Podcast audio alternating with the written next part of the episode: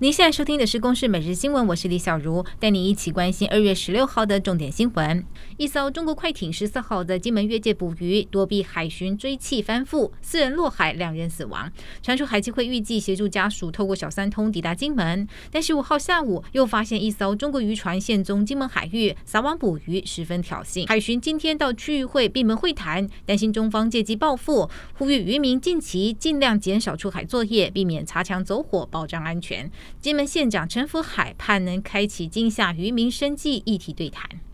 海基会今天举行台商春节活动，总统蔡英文表示，在对等尊严的前提下，持续寻求两岸对话的可能，希望能逐步恢复双边有序的交流。海基会董事长李大为强调，两岸不应该是你死我活的斗争，而是要促成相互成就的合作关系。有不少台商也都期待两岸能够有交流，也有合作。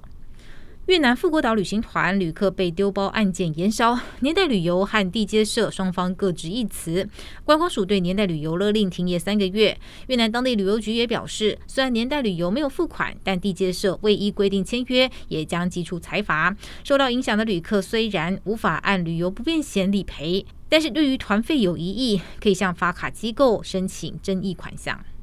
网红直播主晚安小鸡在农历春节期间前往柬埔寨开直播，曾遭人殴打、洗劫，并且囚禁。事后发现是自导自演。他与网红阿闹则被当地的警方逮捕。柬埔寨西港初级法院裁定，两个人因为触犯煽动制造社会动乱罪，遭判两年有期徒刑，而且需要罚四百万的柬币，约新台币三万元。中国近来积极在南太平洋挖我邦交国，帛琉十一月将会举行大选。近期，帛琉总统惠恕仁致函美国参议员，提到中国已向帛琉宣称将订满所有帛琉饭店房间，承诺每年投资两千万美元，诱使帛琉与台湾断交。外交部表示，小岛国家面临中国经济威胁的困境，台湾感同身受，并且会持续提供帛琉具体的援助。新北是一名女性跆拳教练，利用教导儿童及少年的机会，在民国一百零八年到一百一十一年，长达四年多，涉嫌分别对十一名女童嫌疑摸胸性侵，犯罪一百零九次。新北地院日前重判吕男，应该执行有期徒刑二十九年六个月，可以上诉。